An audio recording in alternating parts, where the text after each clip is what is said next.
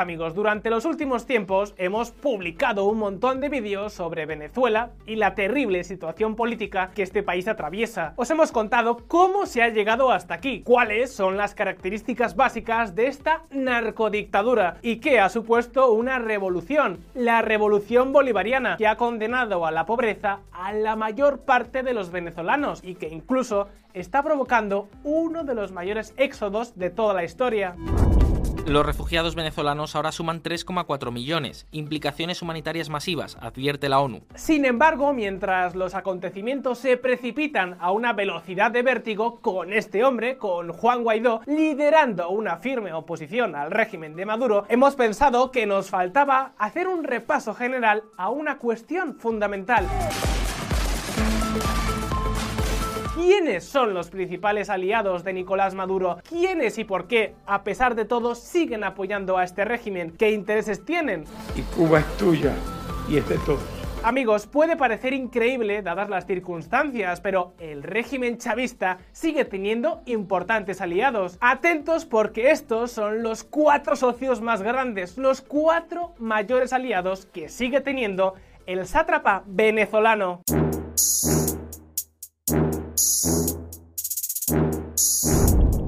Hoy por ti, mañana por mí.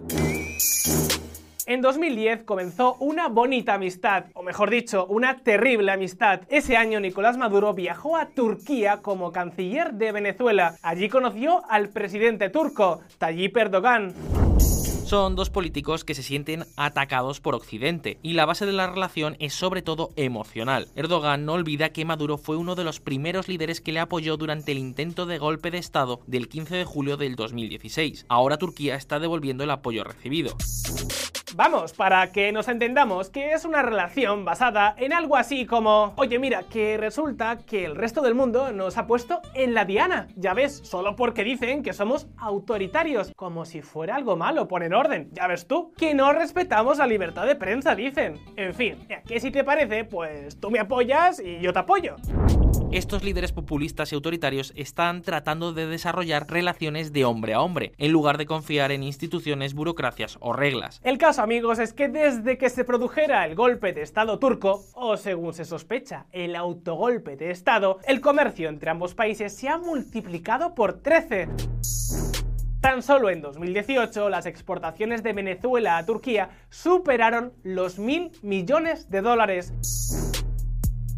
Y no, no penséis que se trata de productos industriales o incluso agrícolas, para nada. Fundamentalmente se trata de la última fuente de divisas con las que el régimen venezolano trata de ganar oxígeno. Estoy hablando del oro. 1.480 toneladas de oro. Para especulador, yo.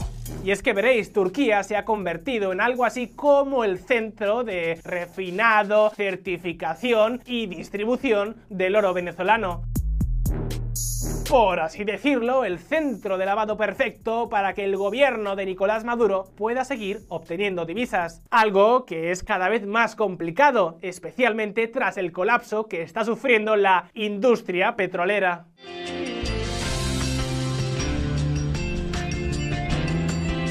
Injertos socialistas. Es la estrategia del injerto las exportaciones de petróleo de Venezuela cayeron a un mínimo de 28 años.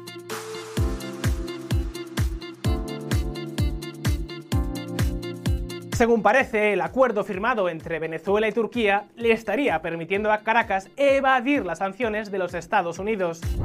Misteriosa firma turca ayudó a Maduro a mover 900 millones de dólares en oro. Durante los últimos meses ha sido frecuente ver en el aeropuerto de Caracas jets privados procedentes de Rusia y Turquía. Algunos de ellos, por cierto, propiedad de Giner, una empresa minera muy cercana al presidente Erdogan. Pues bien, lo que se sospecha es que estos aviones están llegando a Caracas para sacar oro del país de una forma bastante opaca. Vamos, que ya sabéis dónde va a ir a parar buena parte de este oro. Hay mucho bandido por ahí aprovechándose de los cargos para robar al pueblo.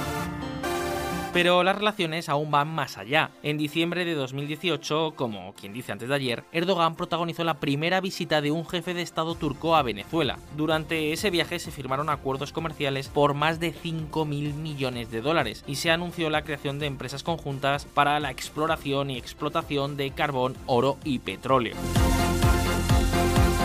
Por ejemplo, es muy significativo que la industria alimentaria turca sea la proveedora de cerca del 70% de los alimentos repartidos por el gobierno de Venezuela bajo el programa CLAP. ¿Ustedes se imaginan qué sería de Venezuela sin los CLAP? Pero sigamos. Compañero presidente, la Guardia de Honor está formada.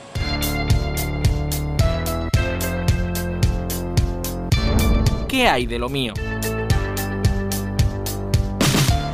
Es algo bien conocido. A lo largo de toda la revolución bolivariana, el papel de Cuba ha sido trascendental. Nombre de Cuba. Y cuenten con nosotros para lo que sea en cualquier sentido. Cuenten con Cuba. Nuevos libertadores de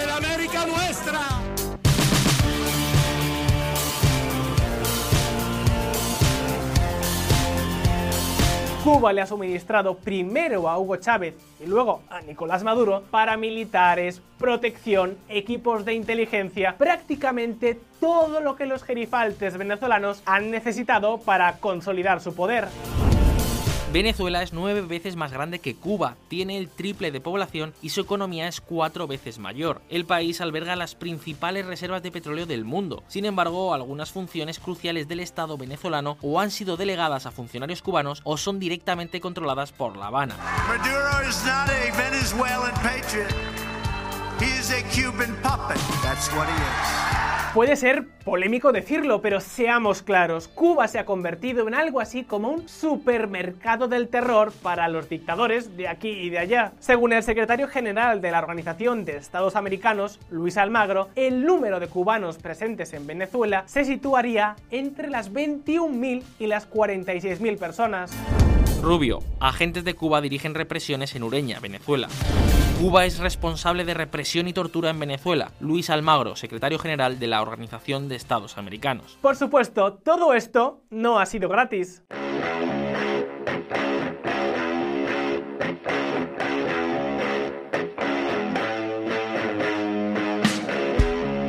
A cambio de suministrar médicos y paramilitares, Cuba ha recibido durante los últimos años un montón de petróleo en condiciones más que ventajosas del gobierno venezolano. De hecho, aunque no tan importantes como lo fueron sus relaciones con la Unión Soviética, durante la Revolución Bolivariana la economía cubana ha sido muy pero que muy dependiente de Venezuela.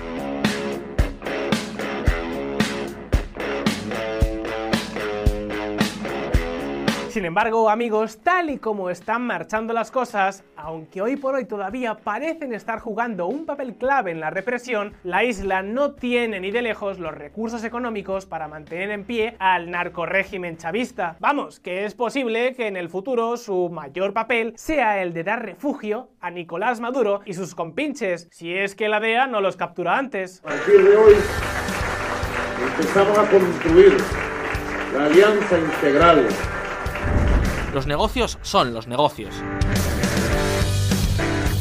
Si seguís habitualmente VisualPolitik, lo sabéis, le hemos prestado mucha atención a las relaciones entre Caracas y Pekín. Y no, no penséis que es una cuestión ideológica. Fue, es y probablemente será, con Maduro y sin Maduro, una cuestión de negocios. El petróleo es la razón más fundamental por la que China y Venezuela se unieron. China necesitaba mucho petróleo y Venezuela lo tenía. La relación floreció desde entonces y ambos construyeron unos lazos basados en acuerdos de financiación por petróleo. Veréis, los primeros acuerdos de préstamos por petróleo entre China y Venezuela datan del año 2007. Venezuela se ha consolidado ya a estas alturas como el país donde China tiene el más alto nivel de inversiones en América Latina. Estamos en primer lugar. De inversiones chinas en América Latina. Para la Venezuela de Hugo Chávez, estos acuerdos significaron dinero fresco, contante y sonante para su revolución. Para China, en cambio, conseguir acceder a los enormes recursos energéticos del país latinoamericano era algo que la economía china necesitaba a toda costa. Sus tasas de consumo de petróleo crecían un montón año tras año y necesitaban lograr la seguridad del suministro.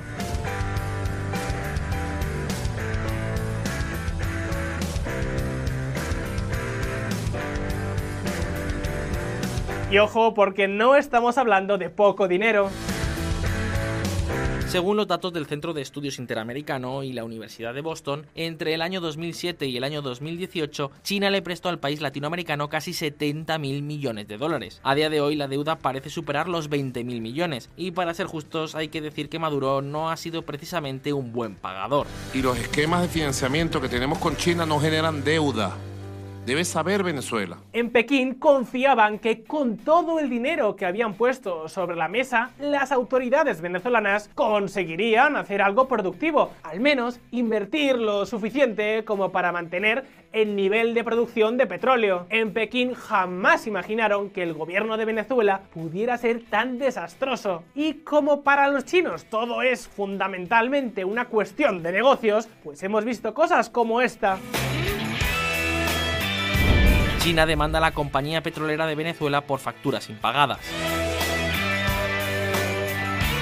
A pesar de todo, en Pekín sospechan que si se produce un cambio de gobierno, sus acuerdos podrían correr peligro, lo que podría suponer no cobrar parte de la deuda que Venezuela tiene que pagar en petróleo, o incluso perder el acceso privilegiado que están consiguiendo a las enormes reservas venezolanas. Precisamente por este motivo, uno de los objetivos que parece estar persiguiendo el presidente Juan Guaidó es convencer a los chinos de que pase lo que pase, los acuerdos se van a respetar. China habla con la oposición de Venezuela para proteger sus inversiones. No importa cómo evolucione la situación, la cooperación entre China y Venezuela no debe ser socavada. En cualquier caso, amigos, si queréis saber más sobre esta relación, no os perdáis este vídeo. Y por último, la que tal vez sea la última esperanza de Nicolás Maduro.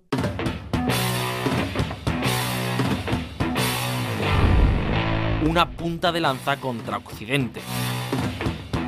A día de hoy, la Rusia de Vladimir Putin es el mayor respaldo internacional con el que cuenta el régimen de Nicolás Maduro.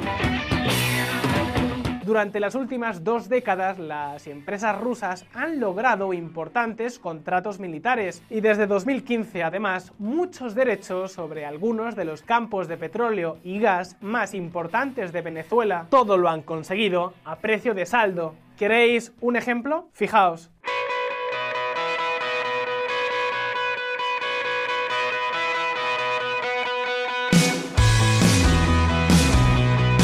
A cambio de un desesperado rescate de 1.500 millones de dólares, el gobierno venezolano ha llegado a establecer como garantía el 49,9% de su participación en Citgo, la joya de la corona de PDVSA, una petrolera con actividad en Estados Unidos donde es dueña de tres refinerías, una enorme red de gasoductos y casi 6.000 estaciones de servicio. Si PDVSA no paga los 1.500 millones de dólares de deudas contraídas con Rosneft y Gazprom, Venezuela podría verse obligada a liquidar a precio de saldo el que a día de hoy es su activo industrial más valioso, todo por apenas 1.500 millones de dólares.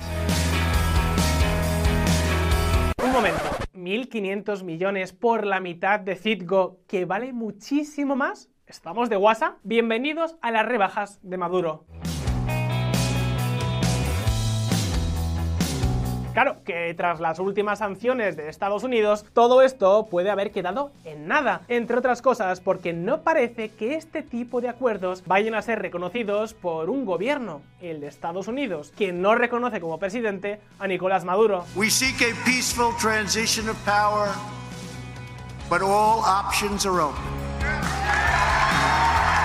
El caso, amigos, es que Rusia se ha convertido en el proveedor número uno de armas, equipos militares e instrumentos de represión para el gobierno venezolano.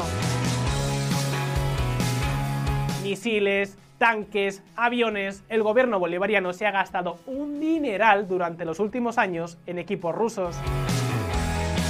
Para Putin, Venezuela ha significado un enorme negocio para la industria militar, que tan importante es en Rusia, pero ahora también lo ve como una oportunidad para seguir metiendo el dedo en el ojo a Occidente al tiempo que incrementa su control sobre algunas de las mayores reservas energéticas del planeta.